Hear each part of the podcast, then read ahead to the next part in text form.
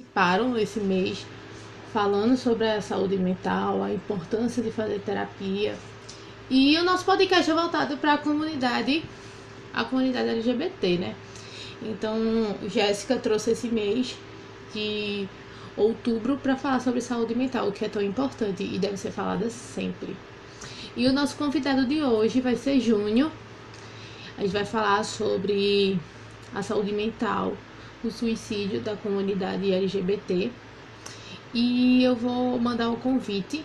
Jéssica vai entrar, ela tá fazendo alguns trabalhos internos. Então, Jéssica, assim que ela terminar, ela vai entrar e participar. Vou mandar aqui o convite para Júnior.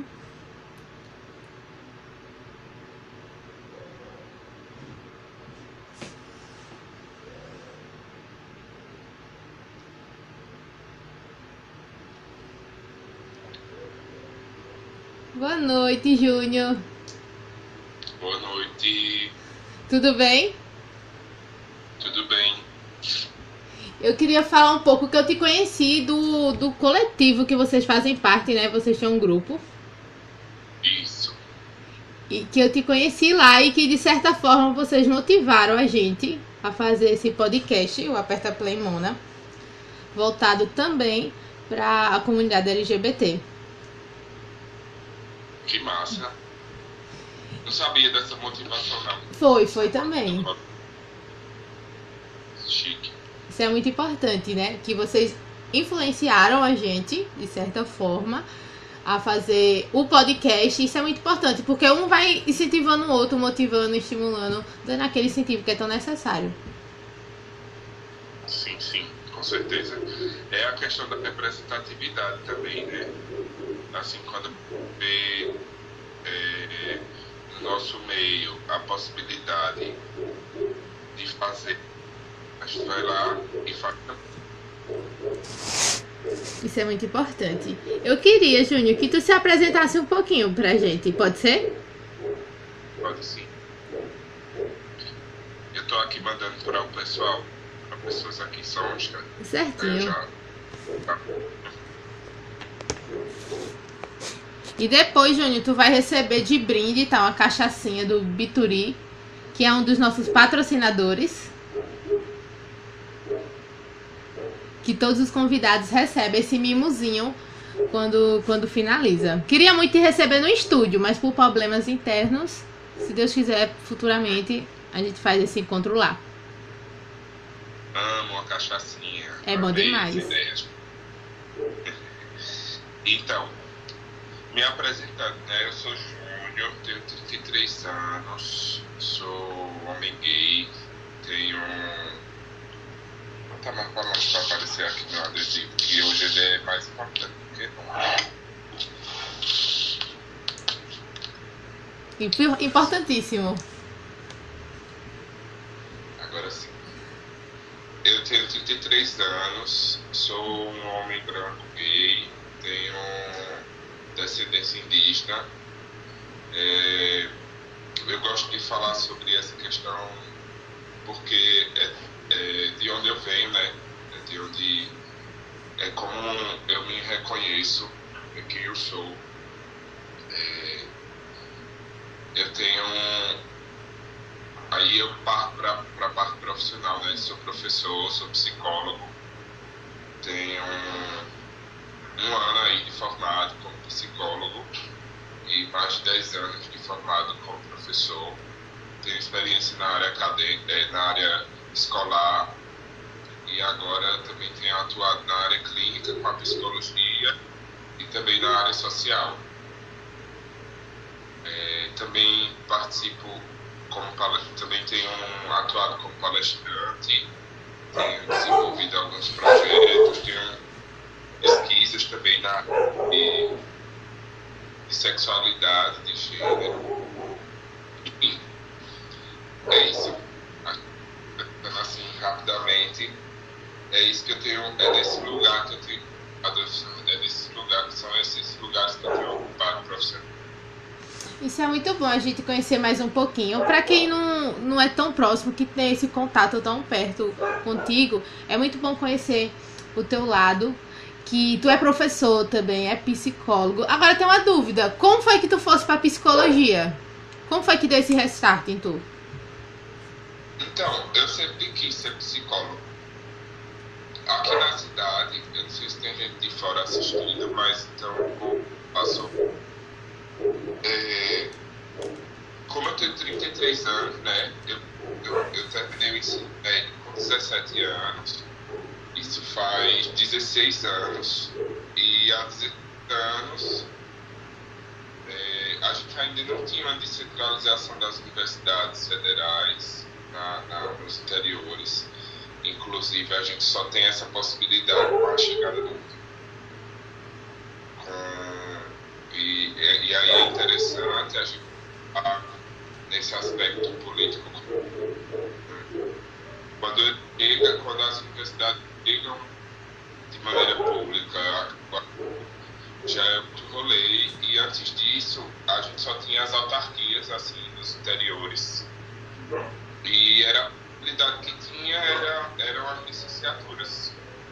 Então eu saio do ensino médio em 2006 e entro já na, na faculdade aqui na autarquia de Belo Jardim, é, antiga faculdade do Belo Jardim. Eu entro no curso de psicologia, ou no curso de biologia, que era dentro do que tinha, era o que me interessava. E depois, com o passar do tempo, eu comecei, ainda no curso de biologia, eu conheci a psicologia e comecei a gostar dela. E só que eu só vim entrar no curso de psicologia há seis anos atrás, também aqui de forma particular, mas quando foi possível para mim em relação a questões financeiras. É, quando a gente pensa sobre um investimento numa faculdade, né? E é por isso que eu falei sobre o governo Lula ter, ter trazido as universidades públicas para o interior, porque foi aí que foi possível muita gente conseguir é, entrar na faculdade mesmo. É, a gente sabe que não é todo mundo que tem um valor financeiro né, para investir todo, todo mês em um curso e também não é todo mundo que tem pais que possam pagar e possam custear a sua ida para uma capital ou para outro lugar, pagar aluguel, mesmo que seja federal, e era o meu caso. Eu até cheguei a passar numa federal fora daqui, mas meus pais não tinham condições de me manter fora. E aí, quando o curso chega aqui, eu também estou numa fase da minha vida é, de, de de me perceber no mundo, de entender quem eu, quem eu sou e de como eu posso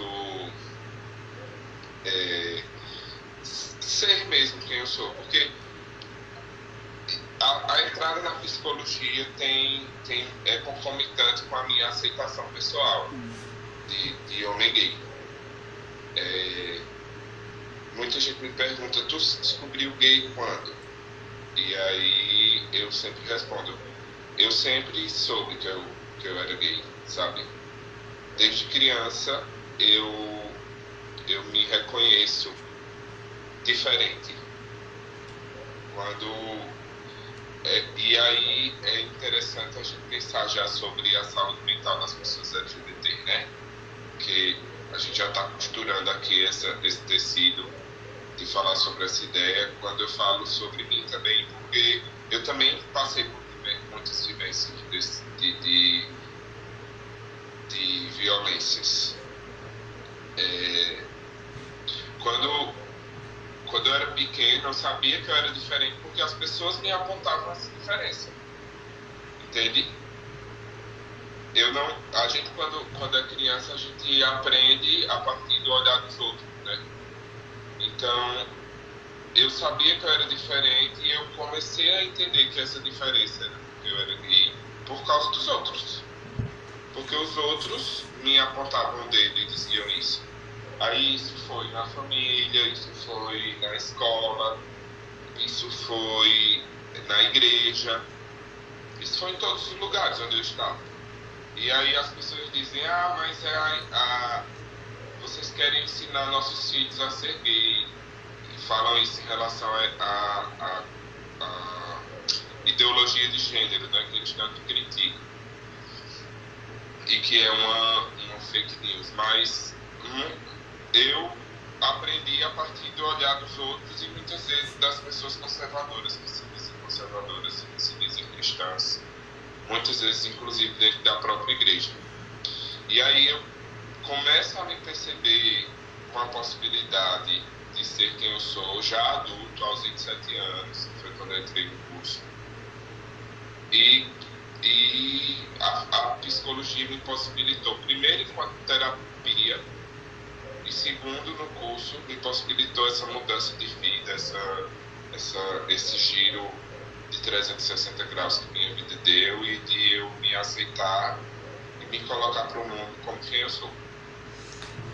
Ô Júnior, quando tu fala aí da aceitação, o primeiro momento, quando a gente se descobre, porque na realidade a gente sempre, a gente nasce já, LGBT eu também, sempre soube, só que eu sempre me escondi, sabe Júnior? Eu não aceitava. E a, alta, a, a falta da autoaceitação machuca muito o psicológico.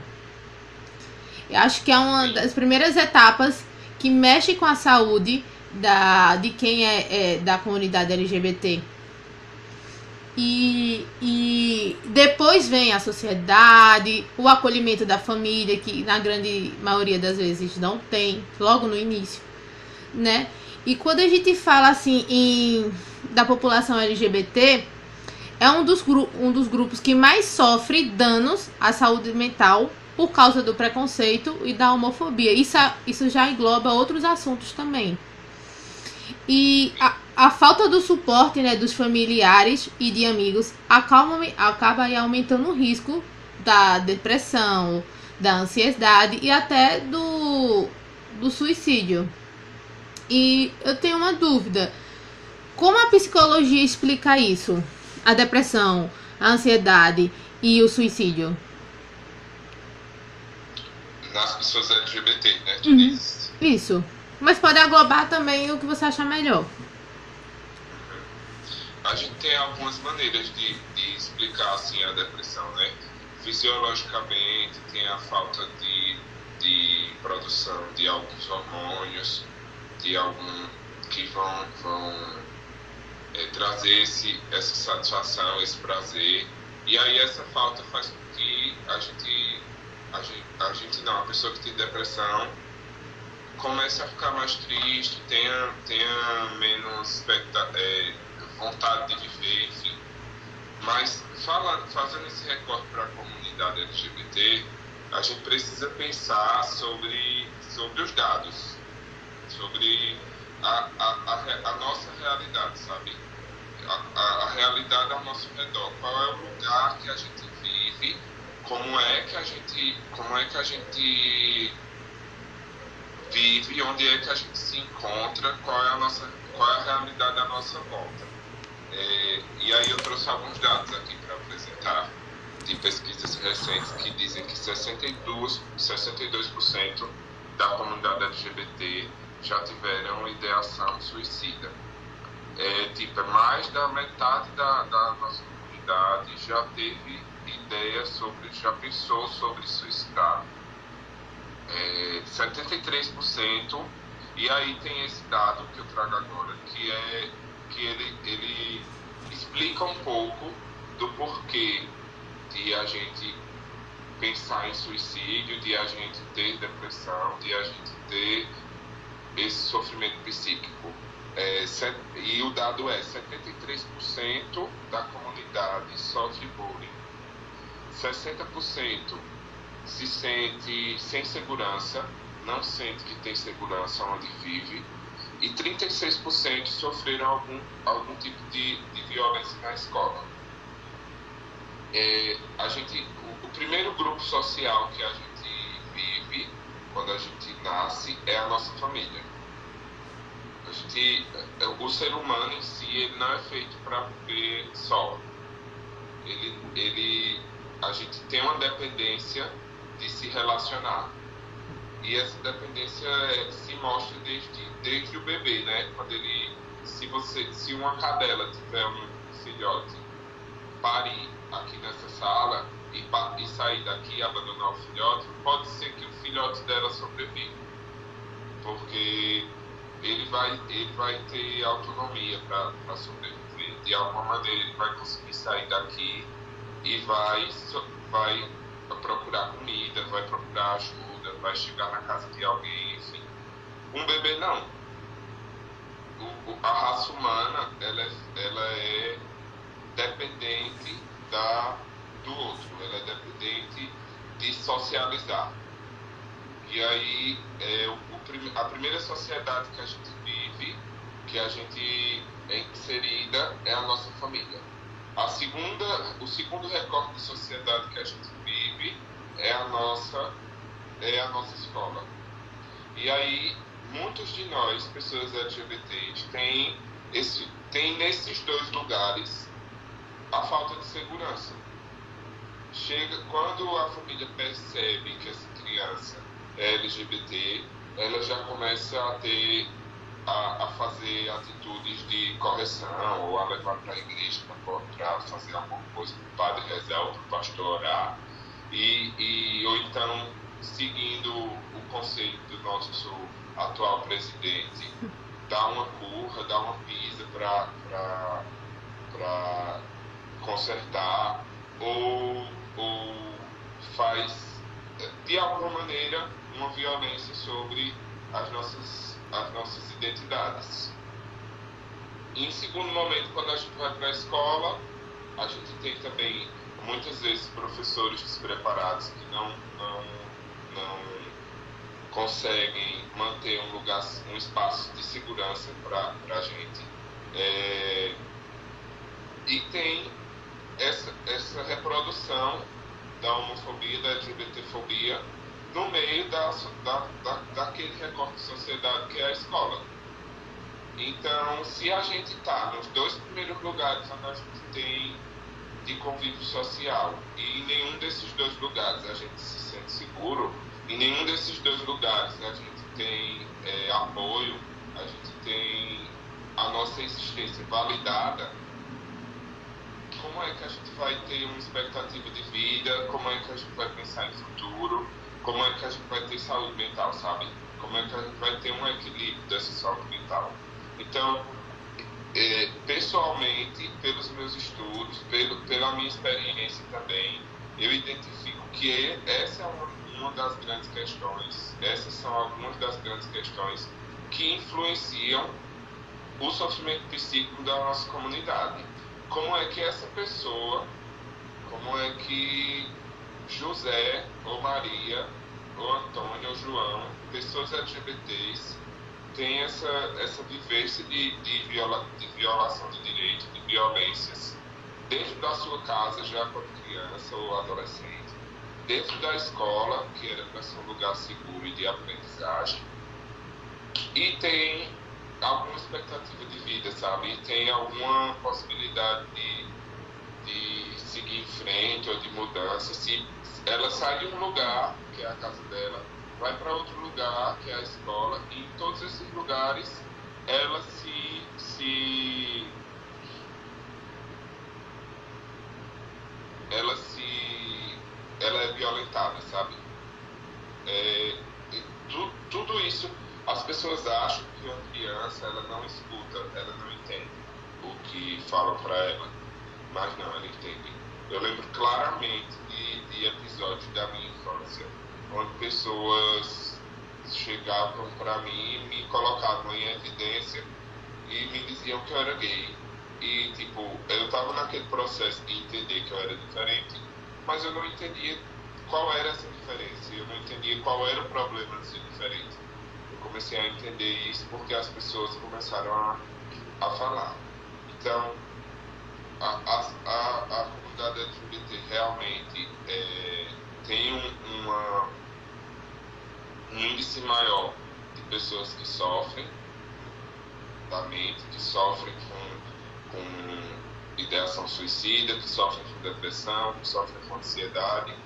E eu, dentro dos meus estudos, da minha experiência pessoal, identifico que é muito por causa dessa sociedade que a gente que não nos entende, que não nos, nos acolhe, e que nos violenta, que nos, nos bate, que nos coloca para fazer, para ser quem não somos. É muito ruim ser quem não somos. É muito ruim ser quem a gente não é. É muito ruim ter que vestir uma, uma roupa que não nos cabe. É, é, é doloroso, gera sofrimento e é por isso que, em média, 300 pessoas LGBT no, no Brasil são barbara, barbaramente assassinadas, sabe? É porque a gente se coloca também vulnerável, a gente se coloca também nesse lugar onde muitas, muitas vezes a pessoa LGBT é expulsa de casa.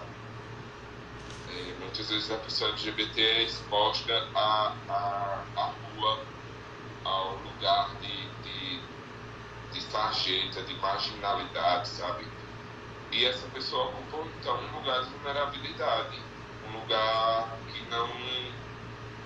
de, de risco, um, um lugar de violação de direito. E estando assim é muito mais fácil que ela seja inclusive assassinada. É pesado e é uma vivência de muitos. Você viu aí no comentário algumas pessoas colocando suas vivências? Que tinha que é corrigir. difícil acompanhar comentários, mas eu vi, eu vi um de Cristiano aqui falando que é horrível ouvir grossa essa voz, ou põe postura de homem. É, é realmente é o que a gente vive e é, é pesado. Só sabe quem passa. Só sabe quem passa. E se a gente for fazer uma pesquisa, Júnior, de pessoas da comunidade que já sofreram esse tipo de fala, como o Cristiano falou, a grande maioria vai, vai dizer que sofreu. Isso é isso de criança, porque não tá fazendo nenhuma maldade e é corrigido. É complicado. Revoltante tem, e complicado. Tem também uma esse de abuso sexual é, pessoas LGBTs. E aí é, muitos, muitas pessoas LGBTs utilizam-se do, desse episódio da sua vida para justificar porque é, é LGBT, sabe? Tipo assim, um cara que sofreu um abuso, aí vai, é, justifica que é gay é, por, porque sofreu esse abuso. Ou a mulher, a, a garota que sofreu um abuso, diz que é lésbica porque sofreu esse abuso, enfim é uma coisa que a gente sabe que não tem essa influência, porque tem pessoas que sofrem e são, e tem pessoas que não sofrem o abuso e são também. E tem pessoas que sofrem e não são LGBT. Não tem essa, essa comprovação científica de que quem sofre abuso sexual é LGBT. Porém, a, a gente se utiliza disso para justificar, porque é interessante né, a gente racionalizar esse movimento que não é aceito. Então, tipo, eu não sou aceito na sociedade, eu sou assim e eu quero mudar, e isso aconteceu porque disso, por causa desse evento que aconteceu na minha vida. Isso não tem comprovação científica, isso não é real, porém, imagina a, a, o sofrimento que é você viver, crescer, sabendo que você sofreu isso. Enfim, é uma sequência de, de, de violências que a gente vive por ser quem a gente é, porque muitas vezes esse abuso aconteceu porque a pessoa que abusou percebeu, um adulto percebeu que, que, que o carinha, que a criança ou a adolescente era diferente, que era, tinha um jeito afeminado, ou tinha a menina tinha um jeito mais masculino, uma expressão de gênero mais masculino ou mais feminina, e aí passou pela cabeça doentia dele, que é a doença dele e não da gente, e abusar dessa pessoa por causa disso, ou para corrigir, ou para realmente se aproveitar dessa situação. E aí a gente justifica, pega esse evento, justifica a nossa, a nossa identidade dessa maneira, o que é triste. É, eu tenho. A psicologia ela entra na minha vida, como eu falei, num momento de, de mudanças, de transformação de vida, de, de um, um giro assim de 360 graus. E eu me sinto assim na, na missão, no direito, no, no dever de falar sobre, sobre essa pauta, sabe? Eu penso em que é que eu posso, enquanto profissional da psicologia, contribuir para a minha comunidade. Porque eu sei que quando eu era adolescente, quando eu era criança, a falta que fazia ter representatividade, a falta que fazia ter alguém disponível para ouvir, sabe? Então eu também não tenho como abraçar o mundo e dizer assim, vou atender todos os LGBTs de graça, porque é disso que eu sobrevivo hoje. Mas como é que eu posso, através da minha profissão, é, contribuir com a saúde mental da minha comunidade? E aí é por isso que eu pesquiso sobre, é por isso que eu que eu tô aqui de livre espontânea vontade, sábado à noite, falando sobre esse tema. É por isso que no meu no meu perfil vai ter, vão ter postagens que falam sobre isso. É por isso que eu tenho uma tabela de preços para minha clínica, diferenciada para pessoas LGBTs, enfim. A gente tem que, que traçar. A tem, é, é, a questão da, da igualdade social, né? A gente, a gente precisa viver por um mundo justo socialmente. E aí, o que é, em que é que eu posso contribuir para essa justiça social da minha comunidade? Em que é que eu posso contribuir para a justiça social com o meu voto, inclusive? Sabe? Quem é que pensa sobre justiça social e quem é que pensa sobre, sobre violência, sobre quem é que representa a expressão do ódio, a personificação do ódio contra nós, essas pessoas, essa pessoa não pode ser eleita amanhã, a gente tem que fazer acontecer diferente. Por isso que com a minha profissão e com o meu voto, eu, fa eu tento fazer a coisa acontecer de uma maneira diferente para nós e para os que virão aí. E quando a gente fala, é, Júnior, em homofobia, em crime, em preconceito, a gente vê que esse discurso nos últimos quatro anos aumentou bastante. Quando a gente fala em discurso de ódio, parece que esse atual presidente, que espero que amanhã vire ex, ele faz um discurso, discurso de ódio muito grande para a comunidade LGBT. Sim, total. Acho que é, é tipo assim, ó. Vamos pensar, vamos, vamos usar aquele mesmo exemplo que eu disse. O primeiro recorte social que uma, uma pessoa tem é a sua casa e aí o, o líder ou a líder da casa ali é quem decide, quem define o que é que é legal e o que não é legal ali. Concorda? Concordo. Então, se a, o líder daquela casa é o pai, ele, ele é que vai definir o que é que é legal e o que não é legal ali. Da mesma maneira, se for a mãe, ela é que vai decidir o que é que é legal e o que é que não é legal ali isso pensando nesse recorte micro, que é cada família. Quando a gente pensa no recorte macro, que é o país, quem vai legitimar ou deslegitimar alguma coisa é quem, tá, quem tem voz. Quem tem mais voz numa nação do que o, o presidente dela. Então, se o presidente ele, ele, ele tem um discurso que fortalece que uma, um menino que tiver trejeitos, é, trejeitos homossexuais, o pai der uma pisa dele, der uma curva, ele vai mudar, é óbvio isso vai fortalecer a violência contra nossos corpos. Entende? E não vai fortalecer só dentro desse contexto da família, não é só o pai que vai violentar. Porque se eu, por exemplo, eu, adulto, cheguei, eu passei pela infância, passei pela adolescência e ninguém conseguiu me corrigir, o, o, a, o, a pessoa quando eu chegar na esquina vai se achar nesse direito de bater em mim e mudar quem eu sou. E me dar uma pisa para eu deixar de ser gay. Sabe? Em fazer um estupro coletivo uma lésbica para ela deixar de ser lésbica. Enfim, a, as falas dele é, fortalecem a violência, porque ele é a violência personificada. ele é, a, ele é a personificação do ódio e da violência contra, não só contra nós LGBTs, mas contra o povo nordestino, contra o povo preto, contra as pessoas LGBTs, contra indígenas, contra mulheres, contra as minorias sociais, porque ele não enxerga as minorias sociais, ele não valida essa, essa pauta. Pelo contrário, ele, ele fortalece através do discurso de violência que a gente deve ser violentado para mudar.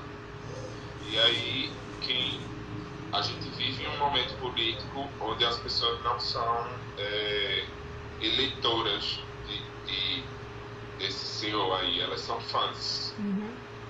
O que é que um fã faz? Um fã ele acampa para ver o, o, seu ídolo, ele, ele vai. O, o show da Lady Gaga, por exemplo, vai acontecer no próximo sábado. Tem pessoas acampando hoje já. Porque as pessoas são fãs. Da mesma maneira, com ele, o movimento é de, de fanatismo. O movimento é, é, nesse lugar de fã. E aí, o fã ele faz o que o, o ídolo manda. O que o ídolo sugere, acontece. E aí a gente tem um monte de fãs e de pessoas que que dizem que não pensam igual a ele em determinadas situações, mas eu não vejo diferença. Também não. Eu acho que hoje, assim, o eleitorado desse, desse senhor é um, um eleitorado de pessoas que pensam iguais a ele. É um eleitorado de pessoas que, que, que validam o seu pensamento, inclusive, pela, pela, pela forma que ele fala, pela forma que ele se expressa, pelo que ele pelas bandeiras que ele levanta. E o que mais me choca, Júnior, acho que você vai, me, vai concordar comigo, mas me choca entre, entre parentes, para ser bem sincera, é estar tá envolvendo política e religião. Esse, esse envolvimento, fazendo arminha. Hoje eu fui olhar, né, a carreata que tá tendo aqui na cidade, e era a maioria dos evangélicos fazendo arminha. O que é isso? Eu fiquei passada. É tudo que eu não consegui ficar muito tempo. Eu disse, como é que tá com a Bíblia aqui e fazendo arminha na mão? Não tem lógica isso. É, é um. É, é, é, como eu disse, eu acho que, que Bolsonaro ele valida o, o pensamento das pessoas, né? Eu acho que no fundo, no fundo, essas pessoas que, que pensam, que defendem ele hoje, elas pensam igual a ele. Uhum. Elas só não tinham, só não se expressavam antes, a gente só não via essa saída do armário dessas pessoas, porque não tinha quem validasse esse discurso de ódio, essa, essa, essa coisa tão, tão contraditória que é você ser, ser cristão e apoiar esse homem. E aí a gente vê não só os que se dizem cristãos, né? cristãos, a gente vê essa disseminação de ódio e de, e de hipocrisia no meio de todo mundo. Eu estava vendo um vídeo agora do Edson, é, num tom de comédia, mas, mas é, a gente a gente precisa levar a sério isso. É, não estou criticando o vídeo dele, pelo contrário é uma coisa que eu venho pensando já há dias, que é a gente tem a pessoa que todo rolê cheira pó, mas é voto 22 contra a legalização das drogas. A gente tem aquela pessoa que é a favor da família tradicional, mas tem três famílias. Uhum.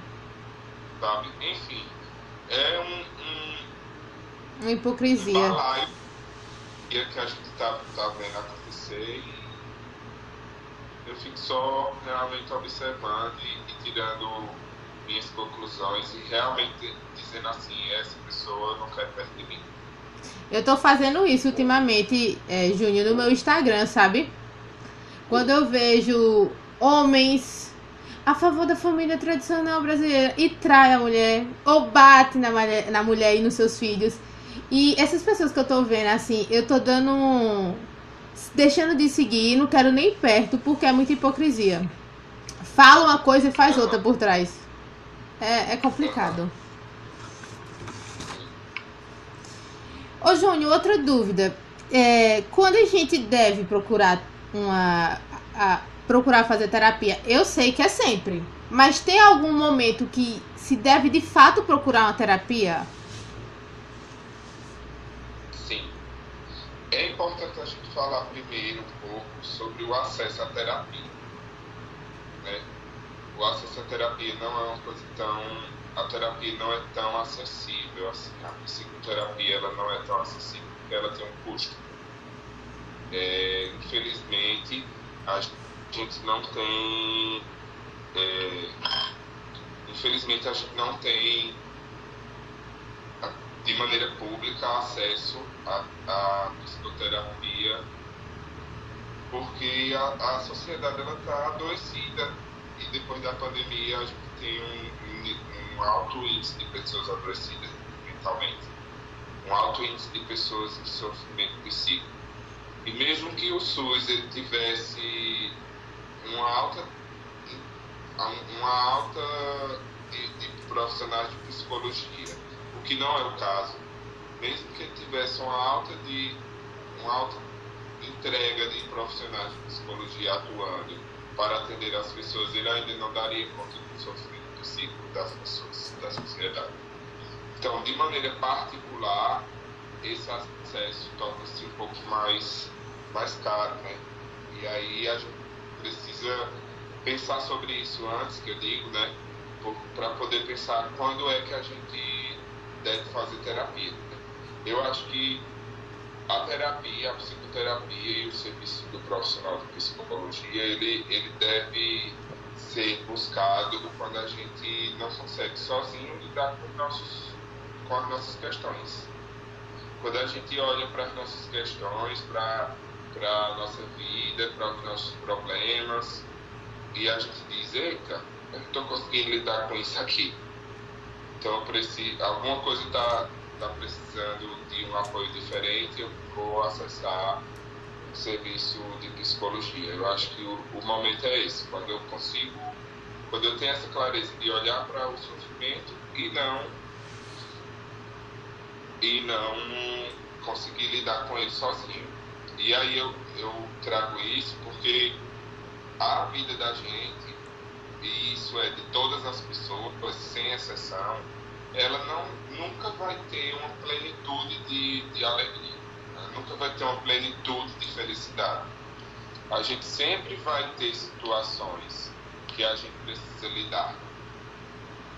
A gente sempre vai ter situações que, que são, são problemáticas a vida da gente, ela é, tem essa, essa, essa mudança de, de, de onde eu estou agora, um, um lugar de felicidade. E o, onde eu estarei amanhã pode não ser um lugar de felicidade, pode ser um lugar de tristeza. E aí eu estou sabendo lidar com essa situação, eu estou sabendo lidar com essa problemática. Se eu não estou sabendo lidar, é o momento de acessar uma, uma psicoterapia. Compreende? Uhum. Respondi a pergunta. Respondeu. Quando tu falou desse da, da pandemia que acabou mexendo muito com a saúde mental, a minha primeira terapia foi durante a pandemia. Porque como durante a pandemia a gente ficou muito isolado, a gente não tinha direito com como conversar, desabafar. Então eu tive algumas crises e eu disse, não, vou vou procurar a terapia e me ajudou bastante hoje. E hoje eu vejo a importância de realizar uma terapia, mas é como você disse, financeiramente sai caro, né? Mas hoje eu vejo e a, a importância quando você reconhecer que está numa crise através da terapia, você conhece, é, vai conhecer ali possivelmente identificar os possíveis gatilhos daquela sua crise. Então, hoje eu sinto e consigo enxergar a real importância de, da terapia. E indico sempre, o autoconhecimento é muito bom, Júnior. É, esse, essa mudança, essa oscilação de alegria, de tristeza, de sofrimento, de momentos bons, ela vai sempre acontecer. O que é que a gente precisa entender? E aí a terapia contribui com isso, a psicoterapia contribui com essa, esse autoconhecimento de você entender que quando você estiver feliz, você deve gozar desse, desse momento, porque é um momento, não vai ser para sempre, porque é, de maneira ampla, o que a gente vê é, nos contos de fadas, nas novelas, na, nas mídias, é uma felicidade que é para sempre, é um gozo eterno. E esse gozo eterno ele não existe. Isso é um, uma, uma utopia. E a gente precisa viver na realidade. No, na realidade, trazendo para a realidade, o que a gente tem é essa oscilação de, de sentimentos. A gente tem sentimentos bons e a gente tem sentimentos ruins. O autoconhecimento vai fazer com que os sentimentos e os momentos bons sejam valorizados, a gente compreenda e estou vivendo um momento massa na minha vida. Então eu vou gozar desse momento. E também observe o momento ruim como uma, maneira, uma possibilidade de lidar com esse momento. Sabe, olhe para esse momento ruim e pense, não, eu vou, eu, eu entendendo que tá, eu tô numa, numa onda baixa na minha vida e eu vou lidar com esse momento. Se eu não consigo lidar com ele, eu preciso pedir ajuda. E aí essa ajuda pode ser de um amigo, essa ajuda pode ser de, de, de um, uma religião, inclusive pode ser, é, é legítimo, é legal que, que, isso aconteça. A fé é um, uma boa, um bom instrumento de, de você lidar com as situações, porém tem situações que um amigo não vai dar conta, tem, uma, tem situações que a, a fé não vai dar conta, e o que vai dar conta é uma ajuda profissional. É por isso que é recomendado que a pessoa procure um psicólogo, se esse psicólogo identificar a necessidade de uso de alguma medicação, vai precisar de um encaminhamento para um psiquiatra, enfim. É, tem situações que a gente consegue lidar, tem situações que a gente consegue lidar com a ajuda de pessoas à nossa volta ou da fé, e tem situações que a gente só consegue lidar com a ajuda profissional. Para isso é preciso a gente olhar para a gente e se conhecer, sabe? Pra gente, é preciso a gente olhar para a gente e entender. E eu tô com a coceira no meu nariz. Inclusive, desculpa aí, gente. Deve ser a crise, o clima mudando. Alergia. Mas é necessário que a gente olhe para a gente com, com essa com essa, essa esse olhar de, de que a gente tem para os outros muitas vezes de compreensão sabe? Eu acho que a gente tem ensinado muito a, a compreender os outros a olhar para os outros e dizer é realmente fulano está passando por essa situação e quando é a gente a gente fica se culpando a gente se culpa por ser feliz e a gente se sofrer. A gente precisa simplificar isso. A gente precisa entender que a gente vai ser feliz, que a gente vai sofrer e acolher, se acolher, sabe? Eu acho que a gente é muito bom, às vezes, em acolher os outros e esquece de se acolher. E quando é na hora de se acolher, a gente acha que está sendo um orgulhoso ou soberbo, ou enfim. Porque é isso que as pessoas dizem, né? A gente escuta o tempo todo que a gente não pode olhar para a gente, a gente que olhar para o outro. Mas pensando até na, no cristianismo, até o próprio cristianismo diz assim, é, amar o teu próximo como a ti mesmo. Então, antes de eu olhar para o outro e ter compaixão e, ter, e acolher o outro, eu tenho que olhar para mim e me acolher também. A gente precisa se colocar assim, primeiro lugar. É saudável, não é soberba, não é egoísmo, é legal se colocar em primeiro lugar. É importante, é necessário. Sim. Ô Júnior, e quando alguém tá precisando de ajuda, mas essa pessoa não sabe pedir? Por exemplo, tá passando por um problema um problema aí na saúde mental, uma depressão, uma ansiedade, mas a pessoa não sabe como pedir ajuda. Como um amigo, um colega, um familiar pode ajudar com isso? É, a gente critica muito assim o posicionamento de, de pessoas não profissionais na maneira de, por exemplo, vou, vou antes de responder tua pergunta, eu vou dar um exemplo. Assim, chega o setembro amarelo e as pessoas abrem as caixas de.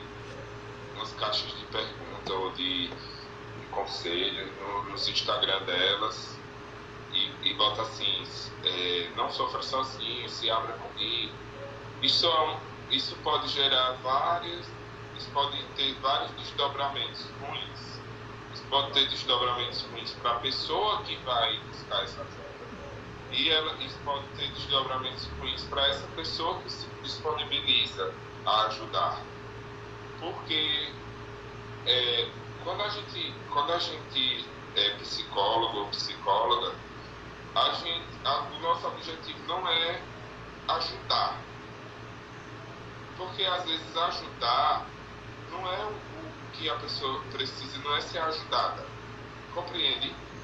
É, é, essa ajuda, ela, ela, se ela não for funcional, é tipo assim, ó, se a pessoa tá. É, eu, eu vejo uma pessoa morrendo afogada e eu acho que ela estava para nadar e eu deixo ela lá.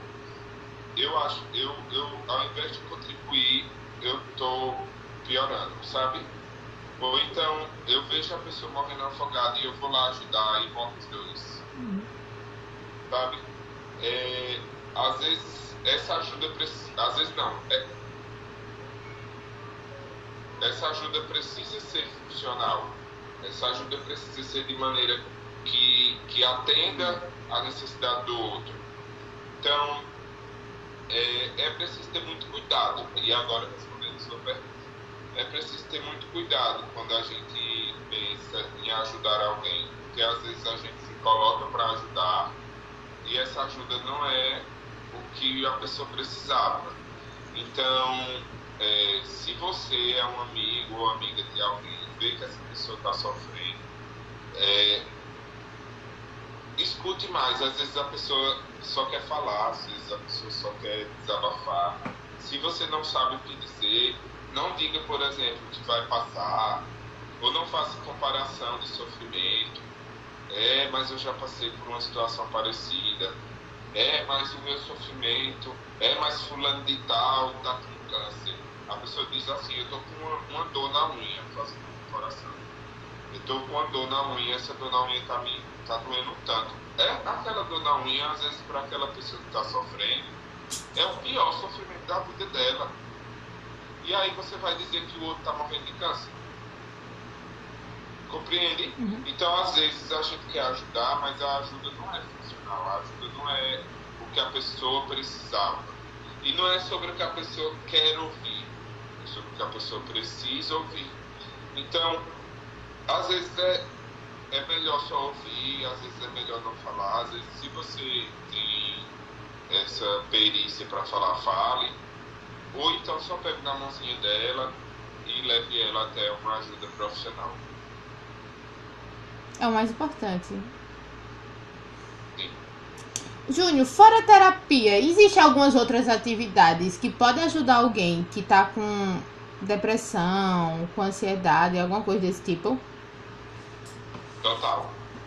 Lembra que eu falei que, que existem, é, se a gente for explicar de maneira é, fisiológica a, a depressão, ela tem alguns, algumas alguns, algumas questões que não são produzidas quando a, a gente está em depressão, alguns hormônios não, não são produzidos, alguma, algumas comunicações no nosso cérebro não acontecem e a gente não tem o hormônio da felicidade ali sendo produzido.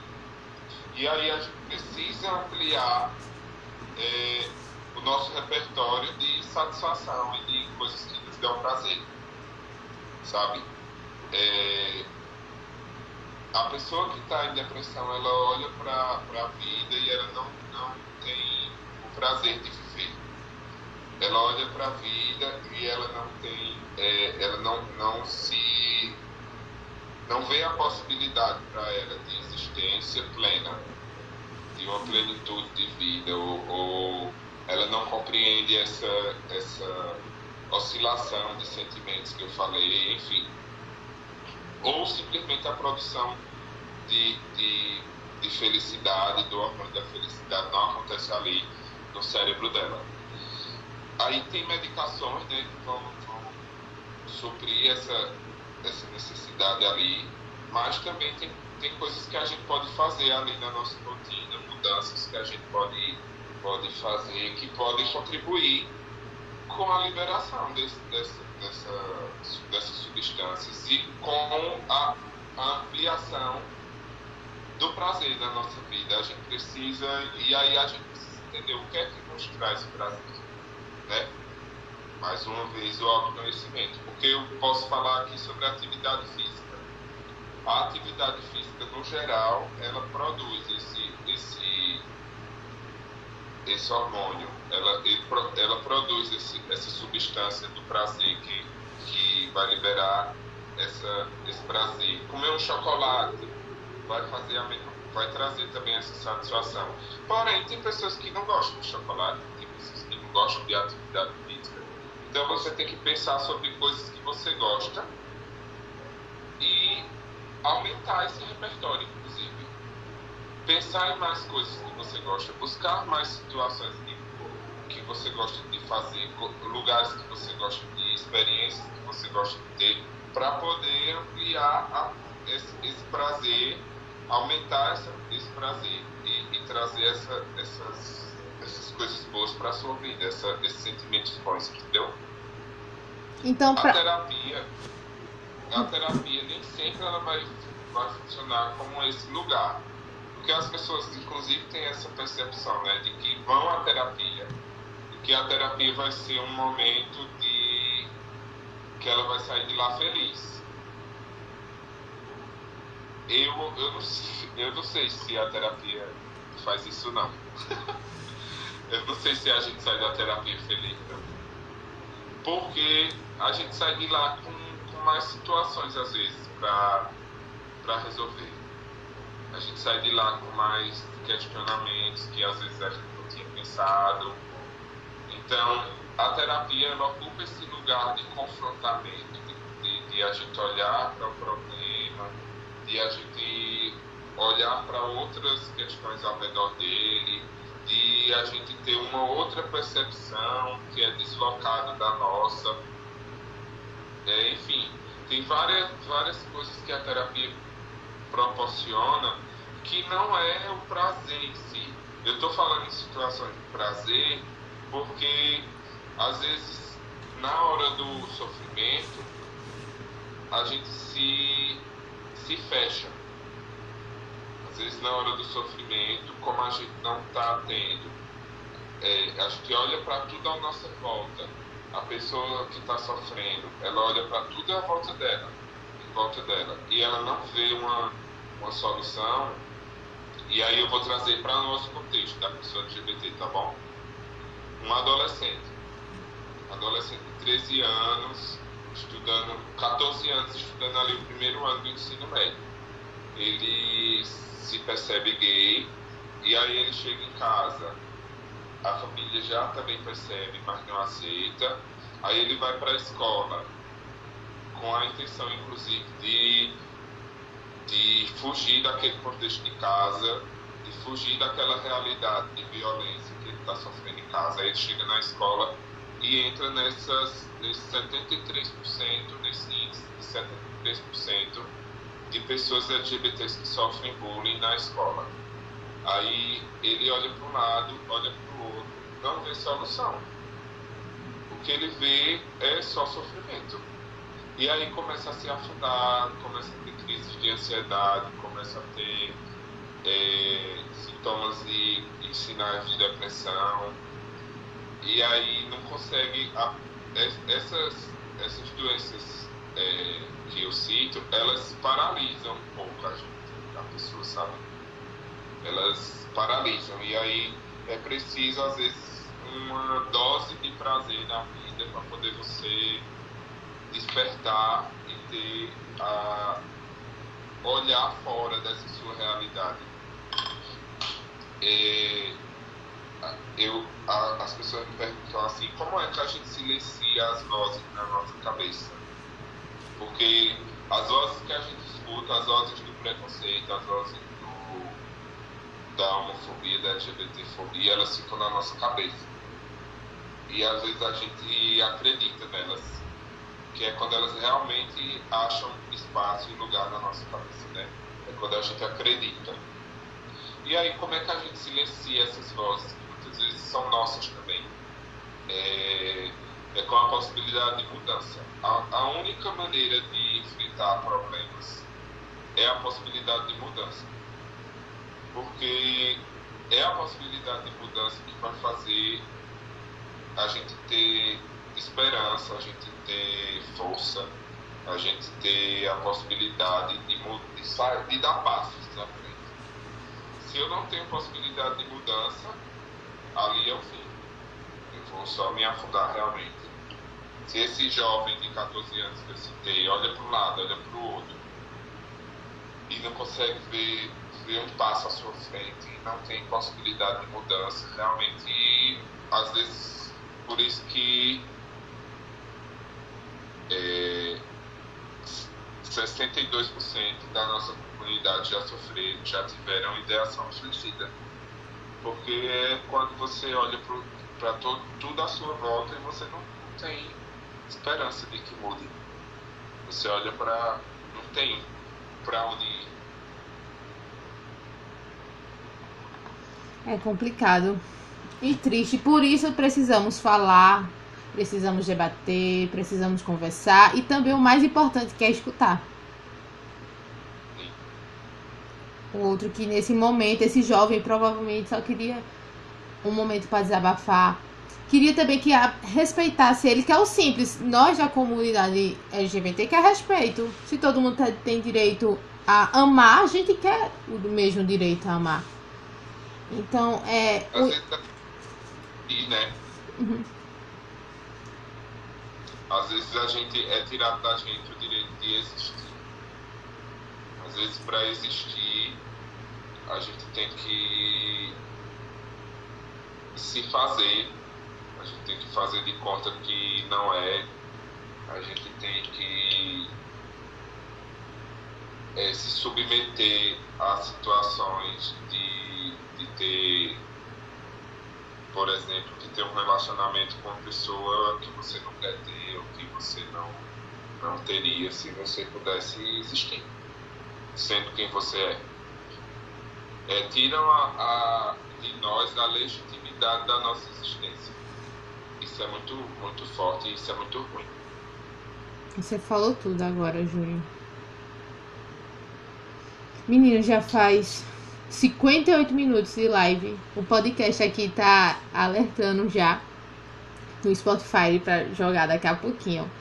E é um tema tão importante, por isso eu queria muito que Jéssica, eu acredito que Jéssica Júnior queria muito estar aqui, porque foi um dos temas que ela disse, no mês de outubro, a gente vai falar sobre saúde mental e a importância de saber falar, ouvir, escutar. Quem está precisando? Que na realidade todo mundo precisa. E, e ela queria estar tá muito aqui, porém, por causa do, do trabalho dela, ela tem que fazer as entregas. Porque ela tem uma lojinha, né, de personalizados. E ela tá vendendo muita blusa do Ellie, sabe? Do 13. Então ela foi fazer a entrega para todo mundo amanhã estar de caráter bem lindos de vermelho. E achei muito interessante seu adesivo. Eu não coloquei, tá aqui. Mas eu não coloquei porque eu disse assim, não sei, né, se pode falar, mas o meu tá aqui também, viu? tá aqui no meu guarda-roupa. E eu espero que amanhã, que é, esse ano seja o último ano do atual presidente, que amanhã ele vire ex e que a gente possa fazer a total diferença que é o mais importante, a gente precisa mudar. Sim, com certeza. A gente precisa mudar. A, a, a realidade política, ela, ela fala muito sobre como a gente vive. E sobre como a nossa, nossa comunidade é aceita e é percebida e é validada, a gente precisa ter, ter políticos que, que legitimem a nossa existência.